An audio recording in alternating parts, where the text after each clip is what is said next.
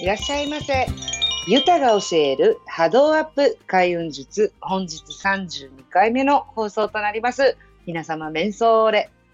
はい。今回はですね、32回目の今日なんですけど、えっ、ー、と、前回31回目にお話しいたしました、ものには気が付随する捨てるべしっていうことでね、断捨離について少しだけお話ししたんですけど、そしたらですね、えー、いつだったかな。あの、この、私が今録音撮ってる何日か前に、私がね、すごくあの、尊敬している、あの、いつもここっちでもよく紹介してるね、桑名正則さんの波動チャンネルというね、YouTube の中で、えー一級建築士である矢野さんっていう方がね、幸運スマイチャンネルっていう YouTube をされている矢野さんと、えー、対談動画をアップされていて、その中でね、嫌いな部屋に住むことは何々と同じっていうことで YouTube 上げられてたんですよ。やはりね、そっちの中でも断捨離の話とか、あの、物をなるべく減らすっていうお話をされていて、えこれが、え3月8日にアップされてるものなんですけど、えっ、ー、と、1週間後にね、同じような内容で出てた時に、おおとかと思って、内容ね、すっごいためになることいっぱい話してたんだけど、その中でも、あ、やっぱりそうだよねって思ったのがあったので、今日は引き続き、やっぱりね、家大事っていうことで、あの、私のこちらのね、あの、ラジオの方でも第1回から、よく、あの、家の中のね、風水のお話とか、いろんな感じでさせていただいております。神様のお話とかね、家にいる神様のお話とかさせていただいてるんですけど、やっぱり家って、その、個人個人の基盤基礎になる部分だから、家をしっかり守ってる女性の方が多いかなってやっぱり思いますけど、その家を守る人がね、綺麗に整えるっていうことで、やっぱりこの運気の基盤みたいなのとか、あと波動の基盤っていうかね、このベース波動みたいなのが整ってくるんですよね。どんなに一生懸命メンタルのこととか気持ちのことやってても、目の前のことがごちゃごちゃであったり、例えばね、お仕事されてる人で自分のデスク周り考えてみても同じかななんて思うんですけど、私がもうダメダメだった時って、デスクのなんか上とかももうぐっちゃぐちゃなんですよ。で、昨日やってた書類がどこにいるかわからないとか、何までやっててどれから手つける予定だったかわからないとかでね、もう、物探しから始まる。で、この物を探すだけで時間のロスがすごい生まれるじゃないですか。なので、私はもうこの探し物から始まる生活とかみたいなのが嫌で嫌でしょうがなくてですね、それでちょっと見直したっていう感じのところもあるんですね。なので、何をするかっていうの一目瞭然でやると頭の生徒も整うし、やっぱり大事だなと思ったんですけど、ちょっとだけお話しするとですね、この YouTube 見て思ったの。すっごいここで共感して、あ、大事ですよねって思ったのが、あの、皆さんが今住まれてるお家、好きですか？嫌いですか？ね、風水とかに何向きの玄関の方がいいとか、結婚運を良くするには南側になんとかとかあるじゃないですか、いっぱい。あります。はい。こういうのをね、一生懸命一生懸命やったとして、やったとしてですよ、もう全部。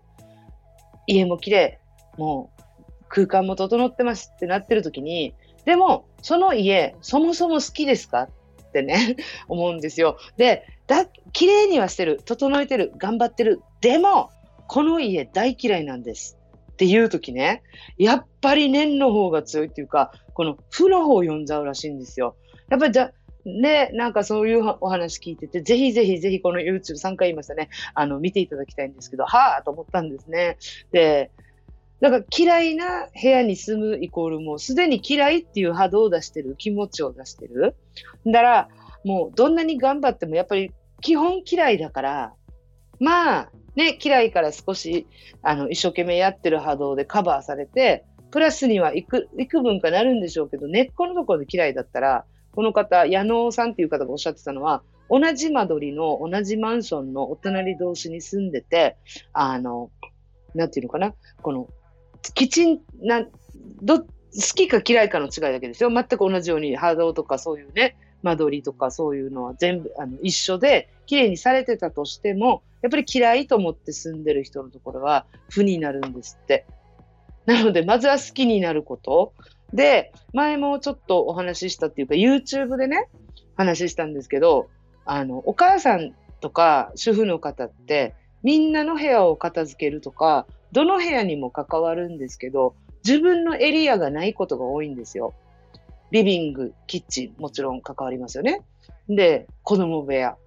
あの、旦那の一緒の寝室とかもお風呂場、すべてお母さんたちって片付けます。けど、ご自分のスペースってない方多いんですよ。それでだいぶ前に私 YouTube で自分のね、私が上げてる YouTube の中でお話しさせていただいたんですけど、まずはね、自分が好きと思えるスポット作ろうっていう話したんですよ。で、ここだけはもう綺麗に、えー、な、あの、自分がね、もう見ててうっとりするようなとか、自分が見てて、あの、元気になるような場所、ここはもう自分のあの、気分が上がって、これ見てるだけで、あの、嬉しくなっちゃうっていうね、お気に入りスポットっていうのもちょっとでもいいから作りましょうっていう話したんですよね。これがタイトルがね、あの、ご自身のパワースポットを作ろうってやったんですけど、そういうのをお母さんとか主婦の方、専業主婦で家にいる時間は誰よりも長いんだけれども、見回してみて、見渡してみてね、自分のスポットがない場合は、ご自身のね、もうパワースポットみたいな感じで、お気に入りの場所1個作ると、そこ見るだけで気が上がる。まず視覚ですね。で、そこを可愛くしてるだけでルンルンになって気分が上がる。そこでまたお香を炊いたり、アロマやったりすると、そこから香りもいい香りがしてくる。そしたら、また花のね、嗅覚も使ってルンルンになるっていうね、そんな感じで、あの、可愛いスポットとかでもいいし、自分がとにかく気分が上がるものを置くっていう一箇所だけ作ると、そこからの波動で、お隣お隣に、あの、伝染していって、いいようになるんですよ。はい。なので、まず、そのお片付けとかが苦手とか、やっぱりもう、まず見てると泣えちゃうっていう方、あの、ご自身のパワースポットを作ってみてください。だから好きなスペース一箇所を作るっていう、YouTube でも似たようなお話されてたんでね、ぜひ見てくださいね。その、それを一個することで、それが付随していって、どんどんどんどん、だからこの前の、あの、31回で話してたのには、邪気みたいな波動がね、古いものとか置き去られたもの、忘れ去られたものの、そのものの波動が出てるとしたら、今度は逆のバージョンするんですよ。あの、先週聞いていただいてね、あの、DM とかもいただきました。あ、やっぱりそうだなと思って掃除始めましたよとか、あの、ちょうどね、新学期に向けて、もう家を出ていく息子さんのためにあの、いろいろやりましたっていう方もいらっしゃいましたし、娘の家にちょっと寄るので、その時にこういうことを聞いて一緒に片付けてみましたよなんていう DM とか LINE とかいただきました。なので、今度はね、捨てるのやって、マイナス、負の想念が外れていったら今度プラスになるね、陽の方の想念を入れるために、ご自身が好きなもの、もうここだけは誰にも触らさないよっていうようなところをね、作ってみるっていうのもありかなっていうのとってもとっても思いましたね。で、あの、私もまだ全然片付けね、真っ只中っていうか、もう毎日毎日箱と戦ってるっていう感じなんですけど、実際はね、実情、現状ね。で、でも、やっぱり触ると、一個一個なんか自分のラジオを聞きながら、あの、段ボール整理してた時に、はあ、安さーと思ったんで、安さーってなんなんていうのかな、あの、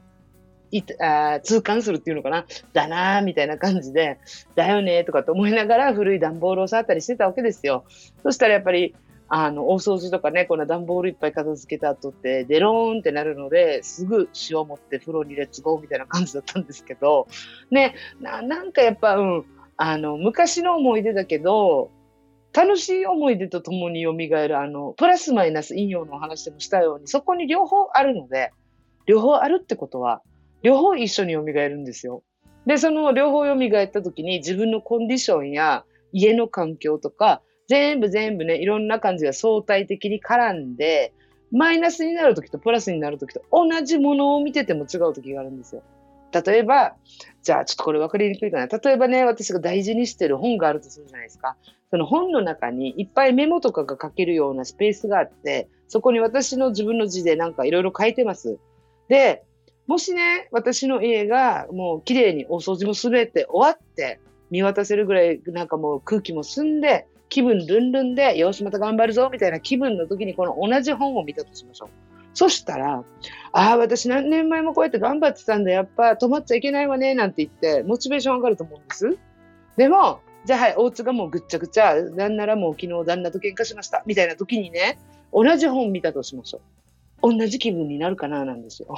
ゲ、2年前も同じこと言ってるさ。とかって言って逆にマイナスの方を引っ張っちゃうと思うんですよね。なので、昔のものとか、やっぱり大事だなとかって思って置いてる時って、どっちの気も引っ張り出すので、ただその時のご自身のコンディションがどっち寄りなのかなっていうことで出てくる気も変わってくるっていうのを痛感しましたので、なるべくはね、もう手放していいものはどんどんどんどん捨てていく。で、捨てていって失ったじゃなくて結構ね、あの、こういう断捨離とかをね、定期的にやったりとかして思うんですけど、捨てた後困ったことないです。例えば、うん、何があったかな。あの、よくあるあるなのが、あの、掃除道具とか、あの、調理器具何かいっぱいあるんですけど、じゃあもう思い切って捨てました。捨てた日からね、3日ぐらいは悩むんですよ。あれ捨てなければよかったかな、とか。思うんですけど、でもね、この、あるものとかね、この、例えば調理器具にしましょうね。調理器具を捨てたけど、じゃあこれがなくて、もうめっちゃ困ったかっていうことはないんですよ。不思議じゃないですか皆さんもそういうことないですかね なので、一瞬迷うけど思い切ってみるっていうのも大事かななんて思いますね。はい。ということで、今日も引き続きそういう話したんですが、まずは、だから、あの、今いるところを好きになる努力するっていうか、自分が好きと思えるスポットから作っていって、自分がいるこの家、家って本当に基本で大事なところなんですよ。自分の木とかね、そう H を養う場所なんで、で、私自身ね、誰、旦那、子供とかね、パートナーとかそういうの前にまずは誰と住んでいようと、まずはご自身なんで、自分のね、気分が上がる。それから先にやってほしいです。で、それをやって初めて、ね、シャンパンタワーと一緒で自分満たして初めて誰かにもあげられる。で、自分はカラッカラなのに誰かにあげようとする。結果、もう二人カラッカラみたいになっちゃうので、そうならないように、やっぱ自分のお気に入りスペース、その自分がリラックスできる場所、自分が見ててルンルンになる場所、そこからまず作ってみる。これ作ったことによって、家全体の雰囲気とかもだんだんだんだん好きになってくる。だから、もう家が嫌いですっていう人は、もう好きになる努力。例えばね、地域が嫌いっていうのはもうしょうがないんですよ。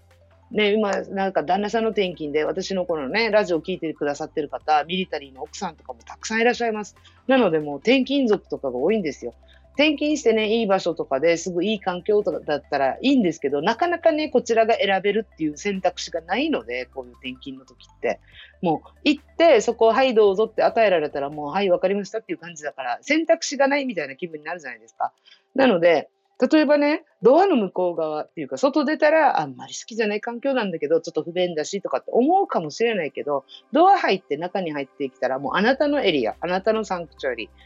あなたの場所です。そこを自分が好きになる、この空間、家の中の空間は好きっていう風に持っていけるようにね、やったら、なんか希望も湧くんじゃないかななんて思ったので、えー、概要欄の方に YouTube は貼っておきますね。で、私が何年か前か、1年前ぐらいかに出したあの YouTube も両方ちょっと、うん、あの、出しておきますので、もしよろしかったら見てみてください。なので、まずは断捨離とかしながらもなんですけど、家ってめちゃくちゃ大事。物は捨てる。で、捨てたら、このスペースを空けておく。ちょっとね、心のゆとり、頭のゆとりが出てきます。なので、そこを開けといて、はい。ちょっとね、やって、で、そこからまた好きになる努力っていうのね、空間を好きになるっていう、それもやると倍増しますよっていうことで、今日はこんなお話でした。ということで、おまけ川柳。言い訳も思い浮かばず負けたこと。ということでね、今日のお話、お掃除とか断捨離だったじゃないですか。もう何年前かな最近はもう夫婦喧嘩なんてほぼほぼないんですけど、ないんですよ、全然。喧嘩にならないというかね、もう面白いので、笑う以外ないっていう感じなのが多いんですけど、えっとね、これ何年前かなだいぶ前です。けど、あの、もうね、全然片付けてとかって言っても旦那さんなんて聞かないんですよ。もうあんたがやればいいみたいな感じだし、自分の責任じゃないみたいな感じで。で、あまりにも頭に来た私は、私はもうあんたのメイドじゃないわよって叫んだことがあるんですね。あの、お手伝いさんじゃないわよって叫んだことがあるんですよ、旦那に向かって。そしたら、彼はですね、怒りもせず、ここは私は怒ってるんですよ。もうすっごい声でね、私はあんたの家政婦じゃないのよとか、お手伝いさんじゃないのよなんて言って大きい声で叫んだら、君が家政婦だとしたら、とっくの昔にクビになってるって言われたんですよ。もうおかしくないですか？その時に。もうグーの根も出ないっていうかね。で、それで、あの、家の周りをさっと見渡してですよ。どうもすいませんでしたって言ったことがあります。はい、言い訳もね、思い浮かばず負けたことっていうことで、なんかね、グーの根も出ないけども、この言い方がおかしくてですね、旦那も。ガチ、本当に言ってるんじゃないんですよ。ガチで言ってるんじゃなくて、冗談で、何言ってる？家政婦だって？って、君が家政婦ならもうとっくの昔にクビだよねって言われたんですよ。もう本当面白かったです。だからもうそれ以来は行ったことございませんっていうことで、今週も最後までお聴きくださいまして、本当にニフェーデービル、ボディービル、ありがとうやんどあの、自分の好きなスポット作りましょうね。まずこれからやってみよう。で、好きになってみましょうっていうことでお話でした。また来週、イチャビラやーかい。はい、じゃあまた。Olha ninguém.